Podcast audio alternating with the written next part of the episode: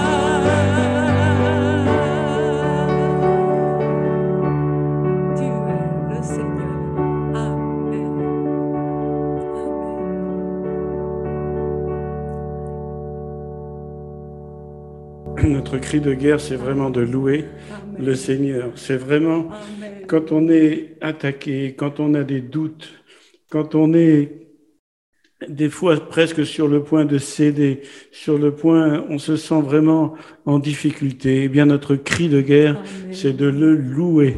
Et il est victorieux et en lui, en lui, nous avons la victoire. En lui, nous avons la victoire. Et il est toujours, pour toujours glorieux. Et nous le serons avec lui quand il nous prendra. Alors je propose qu'on rechante ce chant ensemble en pensant bien à la portée des paroles que nous proclamons. Oui, gloire à l'agneau, au roi des cieux, et c'est notre cri de guerre, c'est de, louer face aux, attaques de, l'ennemi, face aux attaques de, de ce monde de folie dans lequel nous vivons actuellement. Notre cri de guerre à nous, c'est de le louer. Il est victorieux et en lui, nous sommes victorieux. Je vous propose de rechanter encore une fois et de proclamer, oui, notre cri de guerre, c'est de le louer, il est victorieux et nous sommes victorieux en lui. Amen. Tous ensemble. Alléluia. Gloire à l'agneau.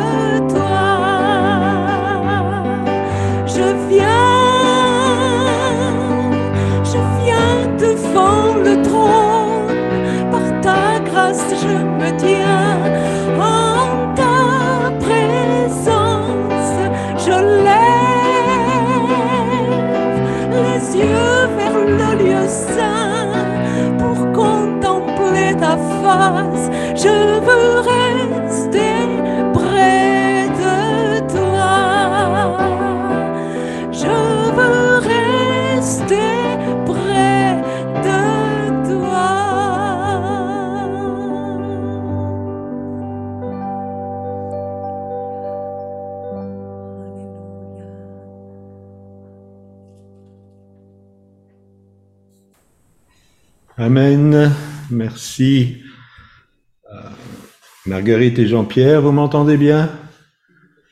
Très bien. J'ai dû euh, changer le micro, on avait oublié. Alors je salue Arthur, Christiane, Elisabeth, Oui, bonjour Champion. Champion, Champion, et euh, il me manquait un, et Fanny, bien sûr. Voilà, soyez les Vous bienvenus. Oui, on t'entend bien, Arthur. D'accord, Dieu merci. Bonjour à Voilà. tous. Roger, est-ce que tu es avec nous? Oui, oui, je suis là. Est-ce que tu veux prier pour le message? Seigneur, nous voulons te rendre grâce pour ces moments que tu nous accordes. Merci parce que c'est toi qui dis là où deux ou trois sont assemblés à mon nom, je suis au milieu d'eux. Merci parce que tu es là, présent. Seigneur, c'est le moment du message. Ouvre notre esprit, notre intelligence afin que nous puissions entendre et comprendre ce que tu vas nous enseigner aujourd'hui. Toi-même, utilise ton serviteur afin qu'il puisse nous transmettre ce que tu désires. Béni soit ton nom, Seigneur, toi qui es digne et glorieux. Merci pour tout ce que tu vas faire. Au nom de Jésus, Amen. Amen. Amen. Je suis à l'aise avec euh, ce message, étant donné ce qui a été dit euh, dans le temps de louange. Euh, et c'est toujours agréable de que quand on a préparé un message, ça soit confirmé. Aujourd'hui, nous allons parler des guerres de l'Éternel.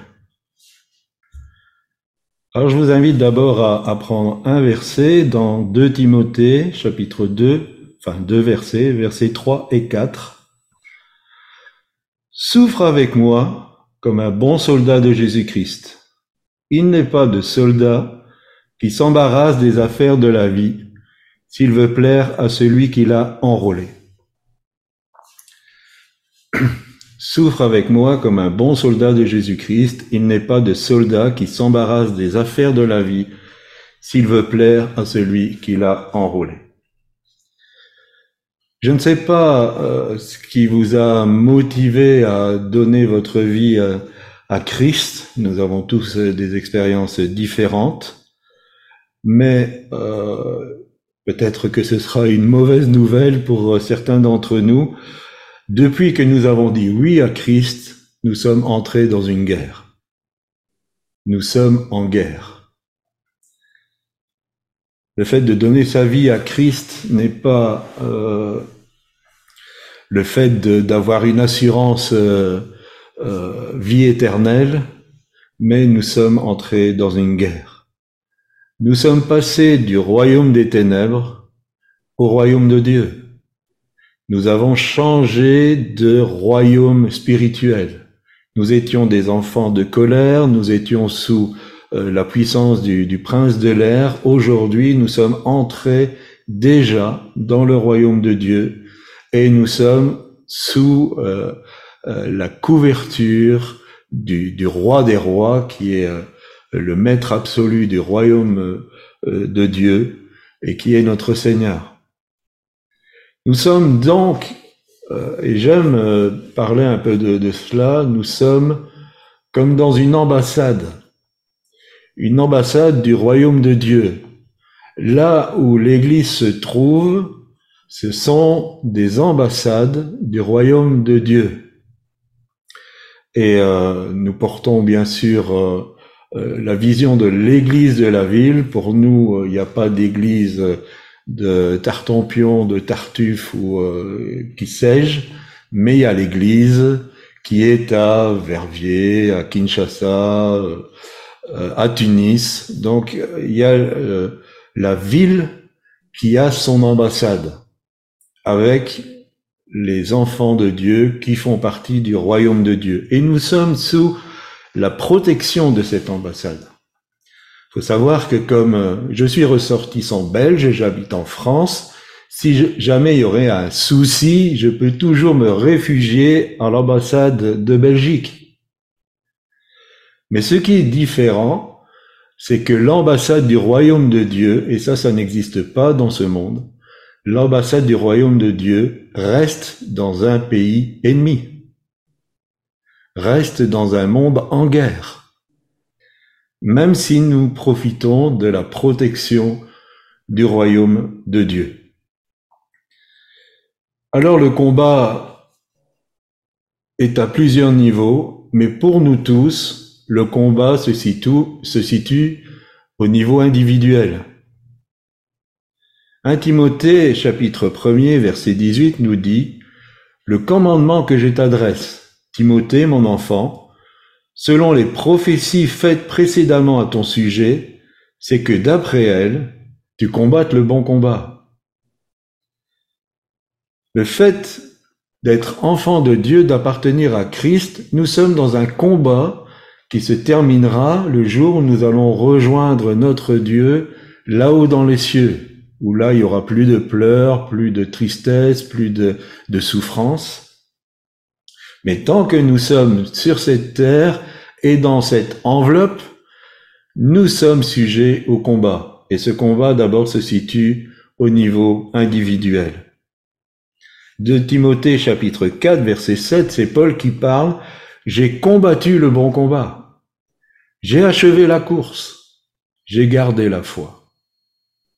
Paul est à la fin de sa vie et il se réjouit qu'il a continué à combattre le bon combat et qu'il a achevé la course en gardant la foi.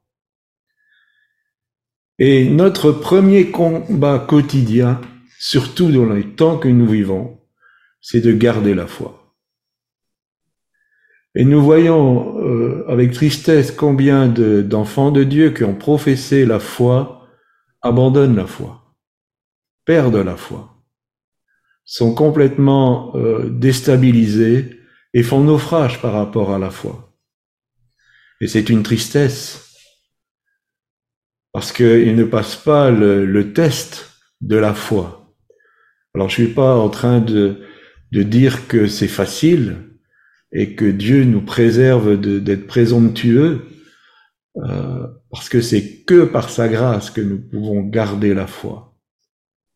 Mais souvent, les situations, les circonstances font que euh, les enfants de Dieu abandonnent la foi.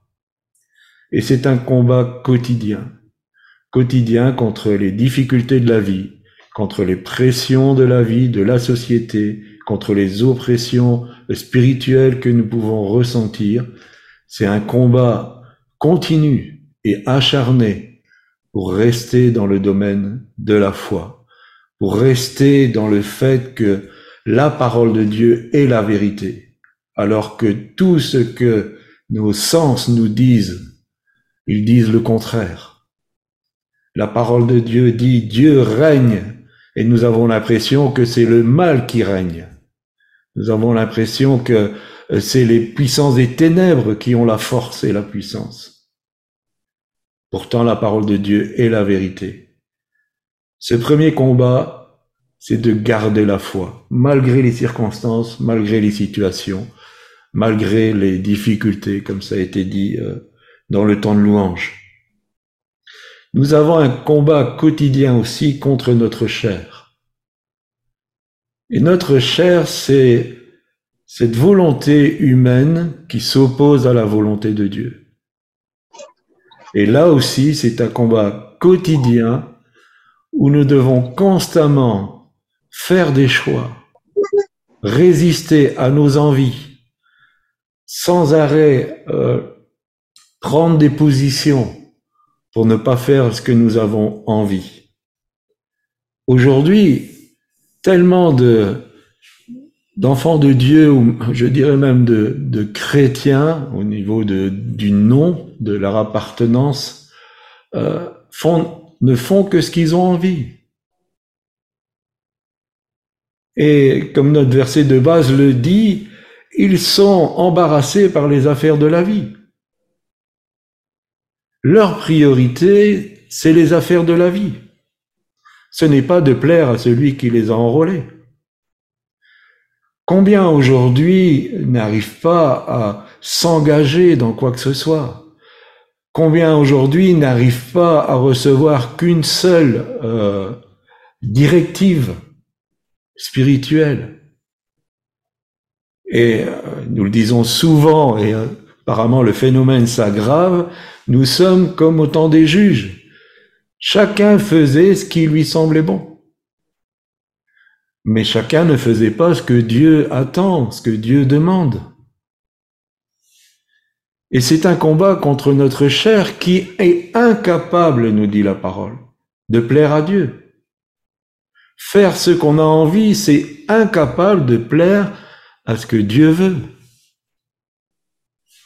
Nous avons besoin de, nous positionner et de ne pas être à l'écoute de notre chair, mais de nourrir notre homme spirituel par la lecture de la parole, par un temps d'intimité avec le Saint-Esprit, avec notre Dieu, afin de grandir spirituellement et que notre chair perde sa force. Mais là aussi, c'est un combat de tous les jours.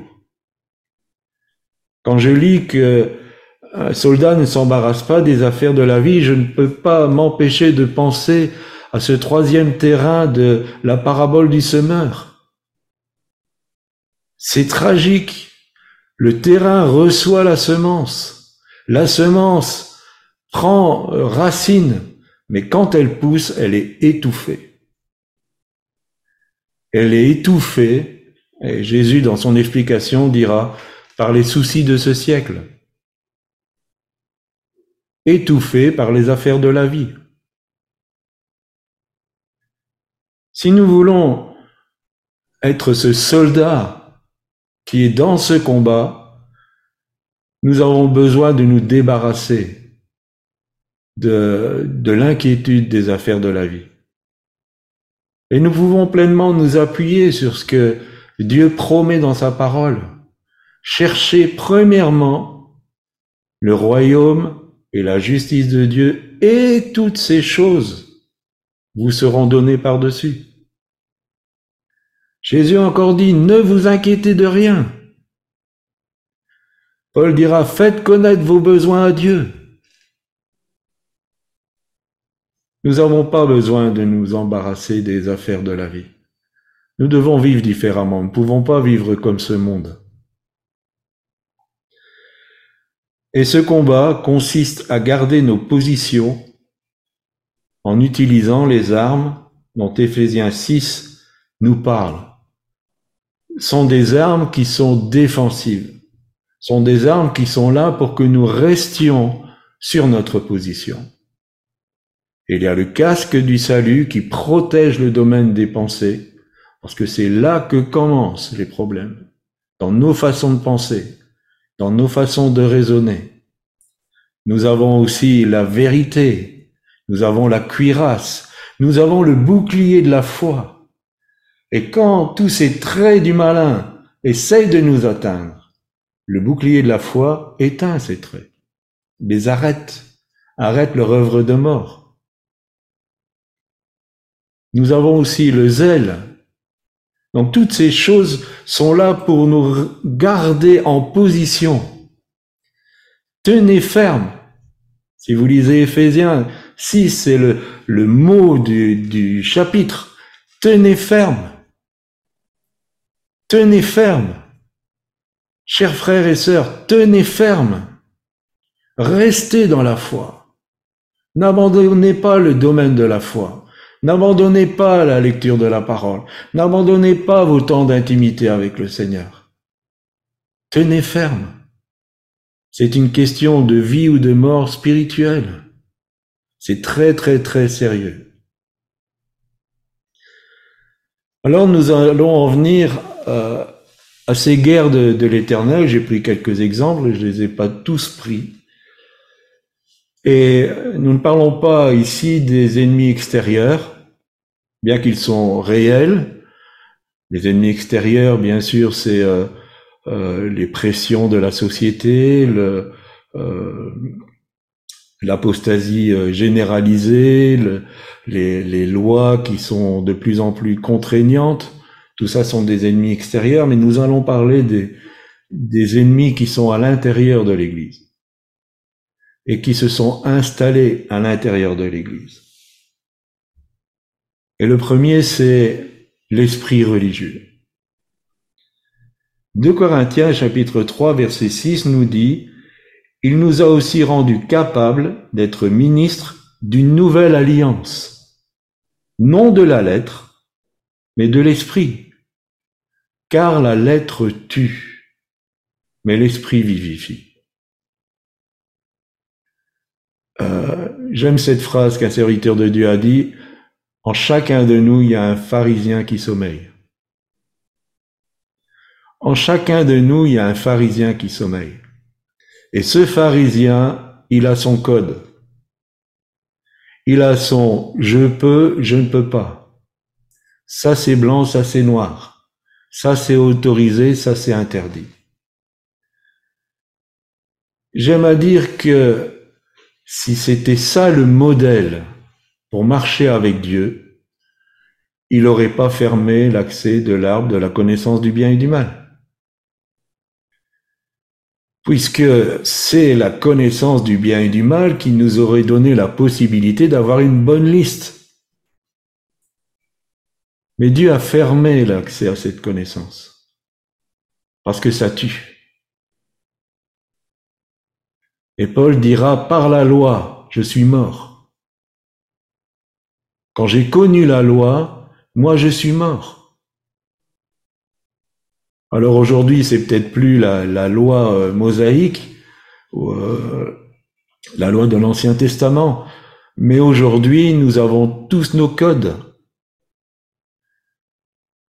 Nous avons ceux qui sont d'accord que les femmes prêchent, d'autres qui sont pas d'accord que les femmes prêchent. Il y en a qui euh, que boire de l'alcool c'est mal, d'autres euh, boire de l'alcool c'est pas mal.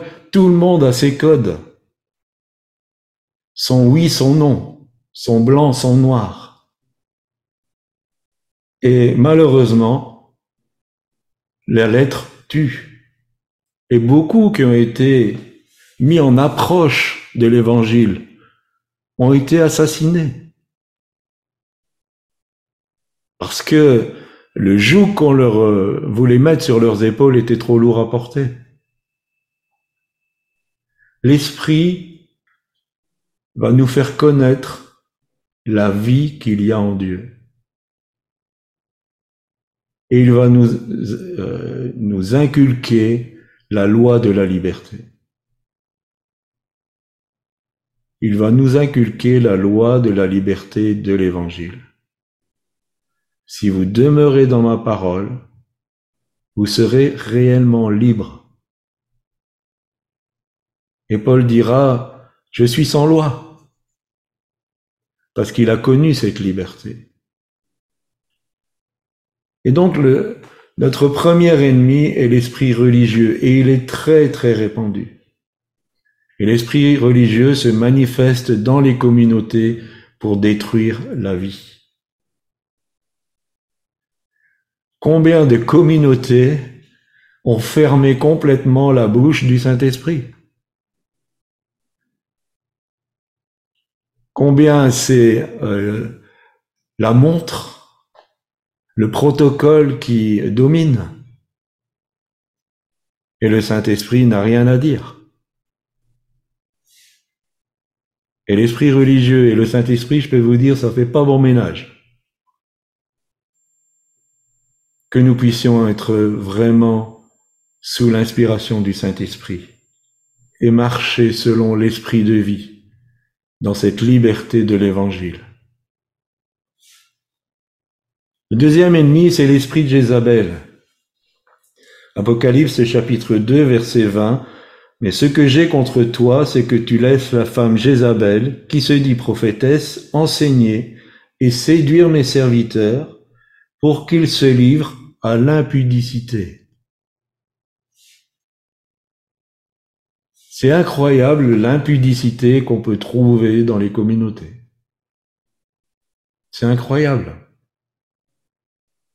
Je pense qu'il n'y a aucune notion de la sainteté de Dieu. Dans des comportements, dans des façons d'être, dans des euh, tenues vestimentaires, il y a un mépris complet de la sainteté de Dieu. de la solennité de rentrer en communion avec le Dieu Saint. Et ça, c'est l'esprit de Jézabel. L'esprit de Jézabel est là pour détruire la pureté, l'équité, pour amener le peuple de Dieu, spécialement par ses responsables, dans l'impudicité, dans l'impureté, et de tuer la voix prophétique. Parce que la voix prophétique, elle dénonce ce genre de choses. La voix prophétique est là pour amener la lumière là où il y a les ténèbres, pour amener le spot de Dieu sur des mauvaises façons de faire les choses. Et donc l'esprit de Jézabel essaye de tuer la voix prophétique. Et je dis souvent, si quelqu'un, d'une manière prophétique, vous reprend, bénissez Dieu. Bénissez Dieu. C'est pour votre salut, pour votre bien. Ne voyez pas un ministère prophétique qui prophétise des choses qui sont un peu crues et dures comme un ennemi. C'est un ami. Et l'amour de Dieu se manifeste même au travers de ces remontrances. Il y a aussi les doctrines de démons 1 Timothée chapitre 4 verset 1 nous dit, Mais l'Esprit dit expressément que, dans les derniers temps, quelques-uns abandonneront la foi pour s'attacher à des esprits séducteurs et à des, doctrines de démons.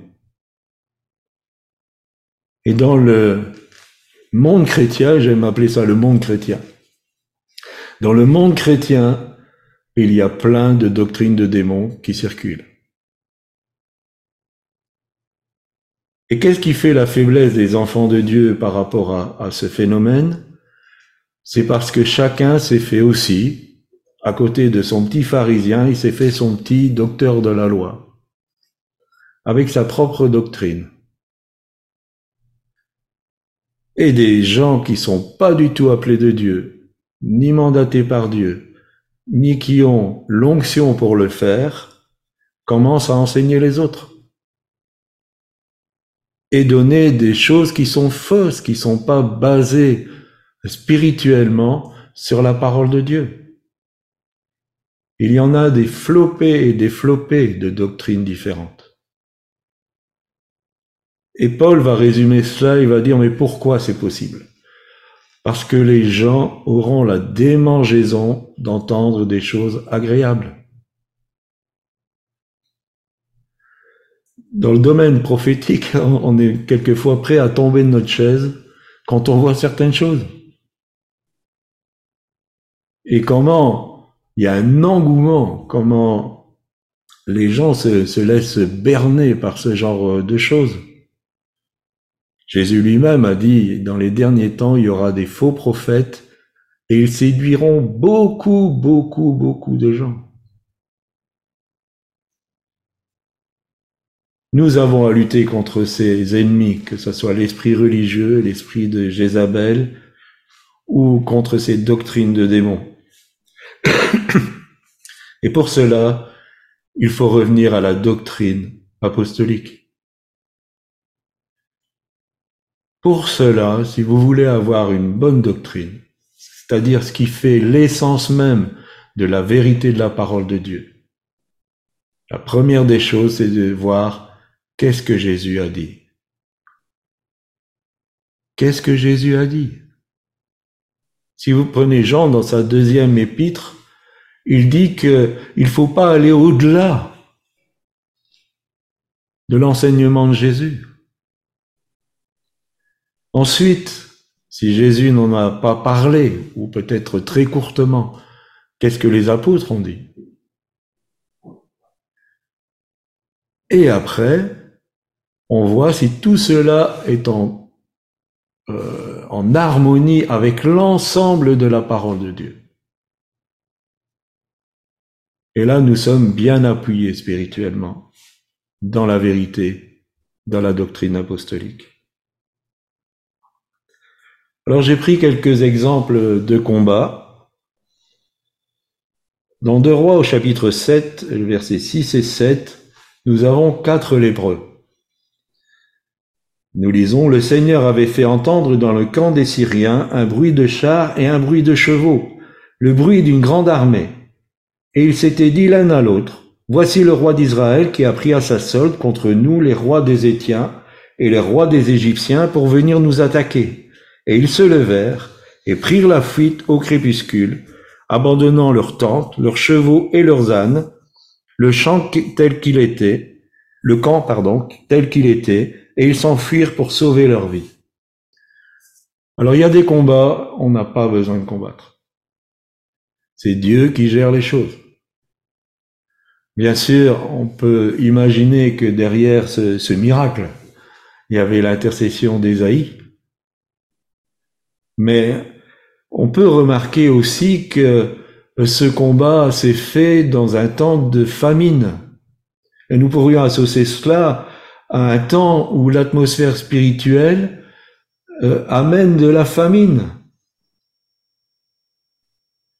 Nous sommes dans un temps où il y a une famine spirituelle. Et nous devons comprendre aussi que ceux qui sont bénéficiaires de l'action de Dieu, comme ces quatre lépreux, c'est aussi pour partager avec les autres.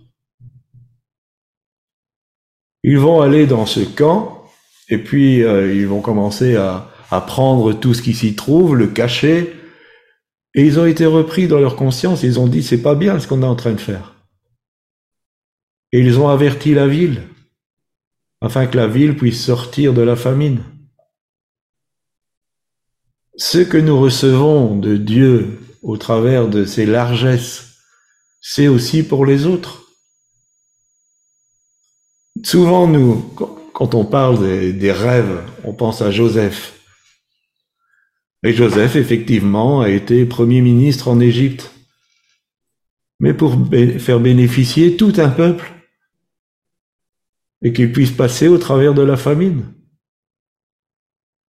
La bonté de Dieu, elle s'est pas limitée à Joseph et à son bien-être. La bonté de Dieu, elle, elle envisageait de nourrir des milliers et des milliers. Pensons à cela. Quand nous remportons une victoire, ou quand, surtout quand Dieu manifeste une victoire pour nous, d'en faire profiter les autres et de ne pas jouir égoïstement de ce qui s'est passé. Nous en avons une autre avec Josué au chapitre 5, versets 13 à 15. Comme Josué était près de Jéricho, il leva les yeux et regarda. Voici un homme se tenait debout devant lui, son épée nue dans la main. Il alla vers lui et lui dit, Es-tu des nôtres ou de nos ennemis? Il répondit, Non, mais je suis le chef de l'armée de l'Éternel. J'arrive maintenant. Josué tomba le visage contre terre, se prosterna et lui dit, Qu'est-ce que mon Seigneur dit à son serviteur? Et le chef de l'armée de l'Éternel dit à Josué, ôte tes souliers de tes pieds, car le lieu sur lequel tu te tiens est saint. Et Josué fit ainsi. Vous savez que ce temps, c'est juste avant la prise de Jéricho. Josué s'était mis à l'écart. Je, je pense que Josué était complètement dépassé par la charge qu'il devait assumer. Et même s'il avait vu la, grandeur de l'Éternel au travers de la relation avec Moïse, conduire ce peuple dans un pays hostile, c'était pas facile. Et je pense que là, il était en prière. Et probablement qu'il intercédait. Et ce qui est très surprenant pour euh, dans ce que Dieu, dans ce que l'ange dit, pardon, mais à mon avis c'était l'ange de l'Éternel. Euh, c'est un soldat, c'est un guerrier, et lui dit ôte tes souliers, ôte tes souliers. C'était dire repose-toi, repose-toi. Le lieu sur lequel tu te tiens est saint. Tu es dans la présence de Dieu. Repose-toi. Détends-toi. Et vous savez qu'il va recevoir une, une stratégie tout à fait particulière. Euh, mais ce qu'on peut retenir dans cette stratégie, d'abord, c'est qu'il y a une progression. Le premier jour, ils ont fait une fois le tour, le deuxième jour, pareil. Et puis le septième jour, ils ont fait sept fois le tour. Il y avait une progression. Et je pense que cette progression était nécessaire pour que le peuple prenne confiance. Quand ils ont fait la première fois le tour de Jéricho, je ne sais pas quelle distance il pouvait y avoir entre là où ils passaient et les murailles, mais peut-être qu'à certains endroits, on aurait pu leur jeter des trucs du haut de la, muraille. Ils ont fait une première fois le tour, pas de victime. Deuxième fois le tour, pas de victime. Et je crois que leur foi, leur confiance, elle a grandi. La deuxième des choses, c'est que ils ont laissé la louange se manifester. Et dans le domaine du combat, même si la louange c'est honorer notre Dieu, c'est le vénérer. La louange est aussi un domaine de combat. C'est aussi un domaine pour remporter des victoires. Et pour ceux qui ont fait ou qui feront le, le, le module sur le prophétique dans le cycle 2, vous entendrez parler de cette manifestation de la louange dans le combat spirituel. Donc, ils ont fait le tour aussi en silence. Il y a des temps d'attente dans les combats. Dans ce, cet état d'esprit de repos, de vivre la louange et aussi de rester dans le silence. Je vais vous poser une question, vous répondez dans votre cœur.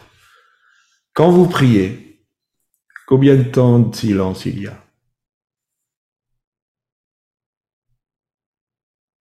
Quand vous priez, combien de temps de silence il y a afin que Dieu puisse vous répondre? Et enfin, arrivés au bout de ces stratégies, ils ont tous poussé un grand cri. imaginez toute cette confiance. C'était comme une sorte de boule d'énergie qu'ils emmagasinaient jour après jour. Et à un moment donné, toute cette énergie est sortie dans le combat spirituel. Ils ont crié tellement fort que la muraille s'est écroulée. Amen. Ils ont libéré cette énergie qu'ils avaient reçue du ciel pour le combat spirituel. Nous en prenons une autre. J'espère que je suis pas trop long. Juge chapitre 6, le verset 12. L'ange de l'Éternel lui apparut et lui dit, L'Éternel est avec toi, vaillant héros. Ce qui est à noter ici, c'est le choix de Dieu. Vous savez, c'est l'histoire de, Gédéon. Et Israël était sous, euh, euh, sous l'oppression des Manianites. Et le peuple d'Israël priait.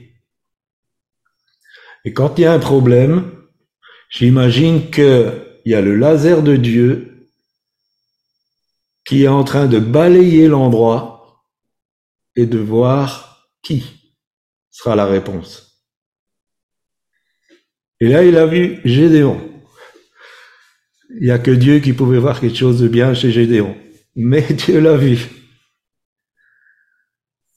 Et son faisceau est arrivé sur lui.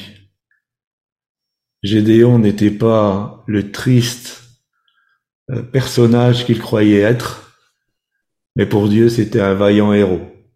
Et il l'est devenu. Parce que Dieu voit déjà ce qu'il va faire avec nous.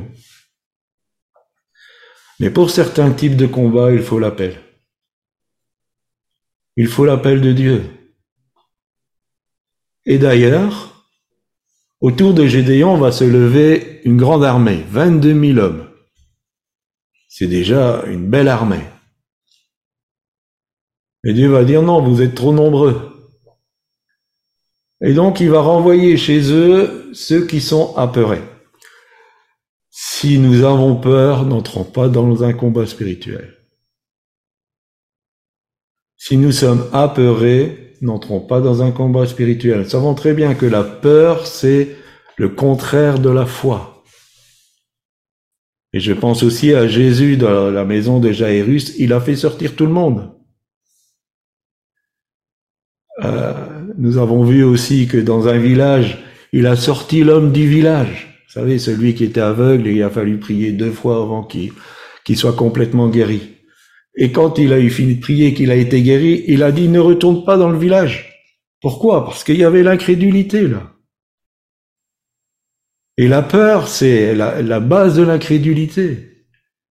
Donc 12 000 sont rentrés chez eux, il en resté 10 000. Et Dieu a dit, ils sont encore trop nombreux. Et alors là, par un choix tout à fait subjectif, ils sont restés qu'à 300. Parce que il faut le mandat pour certains euh, combats. Il faut l'appel de Dieu. Tout le monde ne peut pas rentrer dans certains combats parce qu'il se met en danger. Il faut l'appel de Dieu et aussi un visionnaire quelqu'un qui, euh, qui conduit cette armée. C'est ce que nous devons retenir. Et ce qu'il y a aussi avec euh, Gédéon, c'est que quand ils ont entouré le camp ennemi, ils ont sonné de la trompette. Et nous savons que sonner de la trompette, c'est l'avertissement prophétique. C'est la proclamation prophétique c'est proclamer la parole de Dieu d'une manière prophétique. Nous sommes baignés dans, ma petite chérie et moi, euh, en proclamant Ézéchiel 37. Prophétise, dis à ces eaux, eaux desséchées, reprenez vie. Dis à l'esprit, esprit vient des, quatre vents, souffle sur ces morts, et qu'ils revivent. C'est de la proclamation prophétique. Le son de la trompette, ça fait fuir l'ennemi. C'est la proclamation prophétique. Ils avaient des cruches, ils les ont brillées et brisées afin que les flambeaux qu'il y avait à l'intérieur euh, puissent euh, montrer la lumière. Que nous puissions briser ce qui enveloppe la parole de Dieu pour qu'elle soit vue et entendue. Proclamation prophétique, proclamation de la parole de Dieu. Et le combat est gagné. Dans le désert, Jésus, il a gagné contre le diable. Avec quoi? Avec des beaux discours? Avec des euh, je brise Avec des euh, arrière de moi Satan? Non. Il a dit, il est écrit. Il est écrit. Tu viens avec tes mensonges. Moi, je dis la vérité. Il est écrit. Et le diable a dû se retirer. Donc tout le monde n'est pas appelé à certains combats. Et pour cela, il faut une dimension prophétique. Et il faut une proclamation de la doctrine apostolique. Le mot prêcher en grec, qui est kérigma, c'est proclamé. En fait, on parle, vous savez, à l'époque, il n'y avait pas la télévision, il n'y avait pas la radio, il n'y avait pas de service de poste.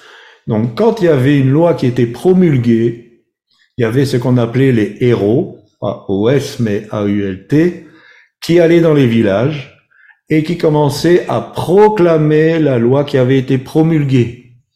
Et le terme proclamer veut dire que ceux qui vont l'entendre il y a un respect et que ça fait autorité. Quand Jésus, il a fait son ministère, les gens ont été frappés. Pourquoi? Pas spécialement dans, dans le contenu de ce qu'il disait, mais avec l'autorité qui accompagnait ce qu'il disait. Parce que les scribes et les pharisiens disaient aussi la parole de Dieu. Mais ils n'avaient pas l'autorité, parce qu'ils ne proclamaient pas. Et ce qui frappait les foules, c'était l'autorité avec laquelle Jésus disait les choses.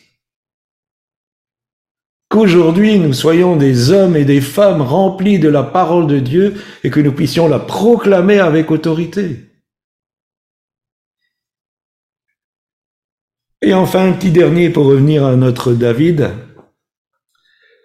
De Samuel 5, verset 24.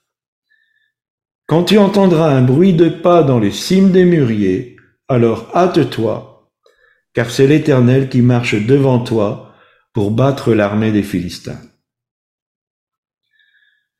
Et qu'est-ce qu'on peut retenir de, de cette guerre de l'Éternel euh, par rapport à ce que Dieu dit à David? Eh bien que certains combats ne sont envisageables que des temps bien particuliers. C'est quand le bruit de pas se fait entendre dans les mûriers. C'est pas avant, c'est pas après. C'est quand le bruit de pas se fait entendre dans les mûriers. Et il y a des temps pour des combats. Il y a des temps où le ciel va s'ouvrir pour la victoire. Y aller avant, c'est aller au casse-pipe y aller après, c'est trop tard. Parce qu'il dit, hâte-toi. Hâte-toi. Il y a des temps comme ça, spirituels, où il y a une fenêtre qui est ouverte dans le ciel. Mais elle est ouverte pour un temps bien précis. Et tant qu'elle n'est pas ouverte, rien ne se produit. Et après, à un moment donné, elle va se refermer. Il y a les temps de Dieu. Et il faut être sensible au bruit des pas. Au bruit des pas. Soyons sensibles au bruit. Pour en revenir à Ézéchiel 37, il y eut un bruit. Le bruit annonce. Le bruit dit c'est le moment. C'est aujourd'hui. C'est l'instant. Dépêche-toi. Dépêche-toi. Et quand le go est donné, il faut y aller rapidement. Alors qu'est-ce que nous pourrions retenir de, ce message? Paul nous dit encore dans 1 Corinthiens, chapitre 9, verset 26, Moi donc, je cours, non pas comme à l'aventure. Je frappe, non pas comme battant l'air. Je frappe, non pas comme battant l'air. Les coups spirituels que Paul voulait asséner allaient directement là où ils devaient arriver. Il ne brassait pas l'air. Quelquefois, nous, avons entendu des, euh, des intercessions. Et je ne peux pas m'empêcher de penser à Chiméi. Je ne sais pas si vous savez qui est Chiméi, mais quand Absalom s'est euh, révolté contre David, David était en fuite. Et Chiméi l'a suivi pour le maudire et jeter de la poussière en l'air. Et quand je, je vois cette image, euh, pour certaines intercessions, c'est exactement ça. On jette de la poussière en l'air. Il n'y a pas de force, il n'y a pas de puissance, si ce n'est euh, d'élever la voix, si ce n'est de, euh, de faire croire que, mais il n'y a rien. C'est creux. Et pourquoi c'est creux? Parce qu'on en revient au départ. Parce qu'on n'est pas un soldat qui ne s'embarrasse pas des choses, des affaires de la vie. Alors bien sûr, on peut reproduire de la prière, de l'intercession. On peut, on peut briser, on peut euh, s'attaquer à, la franc-maçonnerie, euh, à l'esprit catholique, euh, aux démons de machin truc, tout ce qu'on veut, mais il n'y a pas le front. C'est de la poussière en l'air, c'est tout. Quand nous sommes investis de l'autorité de Dieu, il n'y a pas besoin de, d'élever la voix, il n'y a pas besoin de, de briser. On prend autorité. On dit maintenant, toi, tu arrêtes, c'est fini. On prend position dans les lieux célestes et on dit maintenant toutes les puissances qui ont utilisé cette porte ouverte, cette porte se referme et je vous interdis d'encore utiliser cette porte. C'est pas plus, faut pas plus que ça. Quand on a l'autorité, c'est comme ça que ça se passe. Si vous êtes automobiliste, qu'est-ce qui va faire la différence si vous voyez quelqu'un au milieu d'un carrefour? Qu'est-ce qui va faire la différence que vous allez obtempérer à ce qu'il vous dit d'un autre? C'est son uniforme. C'est tout ce qu'il représente. Si vous avez un policier qui fait la circulation, vous allez obtempérer. Parce qu'il a l'uniforme, il a la plaque, il a peut-être l'arme, il a l'autorité. Derrière lui, il y a tout le gouvernement et toutes les lois promulguées. Si vous prenez un simple touriste qui se met au milieu d'un carrefour, il y a une grande chance qu'il va se faire écraser. Ce que nous avons besoin, c'est l'autorité. Pour entrer dans le combat spirituel, nous avons besoin de l'autorité et de voir aussi jusqu'où je peux aller dans le combat spirituel. Et pour tous ces combats, et je termine là-dessus, pour tous ces combats, ce n'était pas un homme ou une femme tout seul. C'était un corps d'armée. C'était le corps de l'armée de l'Éternel. Que nous puissions adhérer à ce corps et que nous puissions remporter de grandes victoires. Merci de m'avoir écouté. Amen. Je pense que tu avais préparé un chant, Jean-Pierre et après nous allons prier.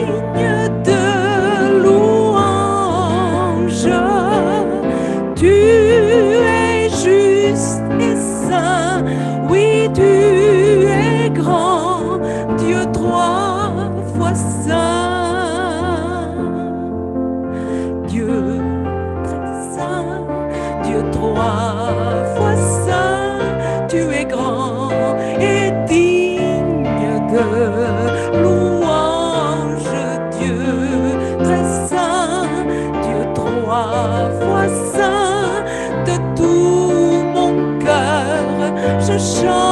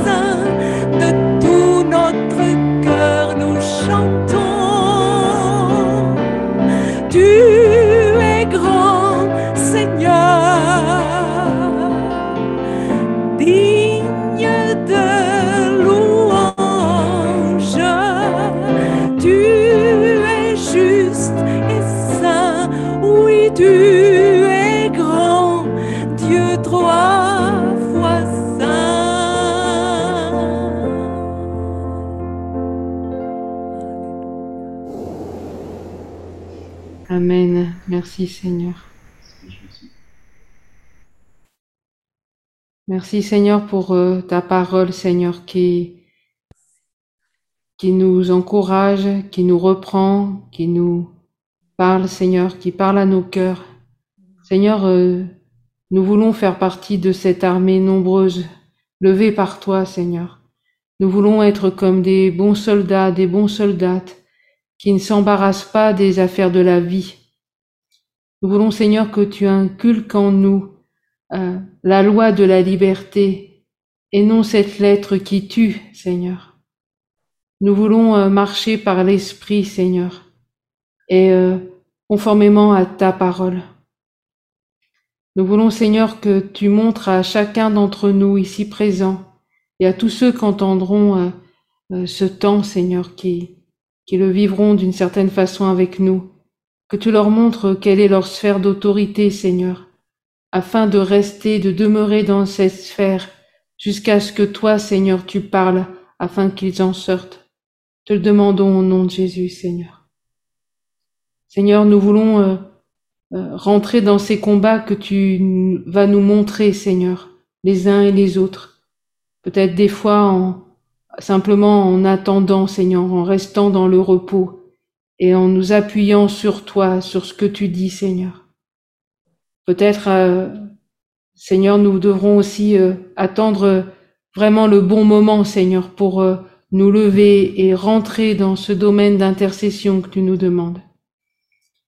Seigneur, nous ne voulons pas être des gens qui lancent la, la poussière en l'air, Seigneur, mais nous voulons véritablement que les combats que nous allons mener avec toi, Seigneur, puisse être euh, remporté, Seigneur, parce que nous aurons cette pleine et entière autorité accordée par toi, Seigneur mon Dieu.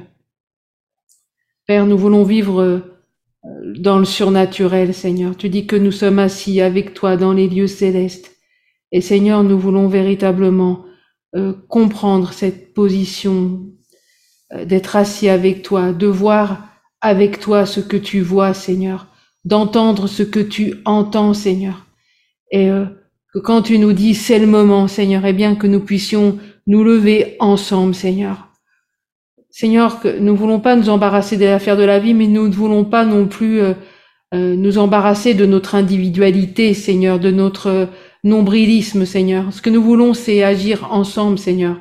C'est demeurer ensemble, Seigneur, parce que nous savons que les combats ne se remportent qu'ensemble, Seigneur ensemble avec toi, Seigneur, et ensemble avec nos frères et sœurs, Seigneur. Nous voyons dans ce monde cet esprit religieux, Seigneur, se lever en masse, Seigneur. Nous voyons cet esprit de Jézabel se lever en masse, Seigneur. Et je te demande, Père, vraiment de que nous puissions ensemble, au bon moment, nous lever ensemble, Seigneur, avec toi, ensemble, avec nos frères et sœurs, pour euh, euh, parler contre ces puissances. Au nom de Jésus, je te le demande, Seigneur. Père, nous avons besoin de toi, Seigneur.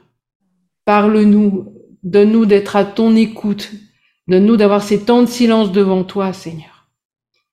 Et Seigneur, ôte la peur de nos cœurs, que toute crainte, euh, Seigneur, qui s'oppose à, notre foi, euh, quitte nos cœurs au nom de Jésus, Seigneur. Merci, Seigneur. Viens toucher chacun d'entre nous, Père, et glorifie-toi au travers de notre vie, Seigneur, nous. Nous voici, Seigneur, chacun, chacune, là où nous sommes. Envoie-nous, Papa, au nom de Jésus. Voilà, c'est un chant de Corinne Lafitte. Ça s'appelle euh, Dieu a une armée. Amen. Je vais lire euh, les paroles, puisque je ne vous les ai pas envoyées. Dieu a une armée qui se lève pour lui obéir. Amen. Dieu a une armée qui se lève pour le servir. Peuple de Dieu, lève tes mains pour l'adorer. Peuple de Dieu, ouvre ta bouche. Dieu veut parler. C'est l'Esprit de Dieu qui l'amène, qui mène ses pas. C'est l'Esprit de Dieu qui l'entraîne, l'entraîne au combat. À l'agneau de Dieu soit la gloire dans les lieux très hauts. À l'agneau de Dieu, la victoire. Vive notre héros. Amen. Thank you.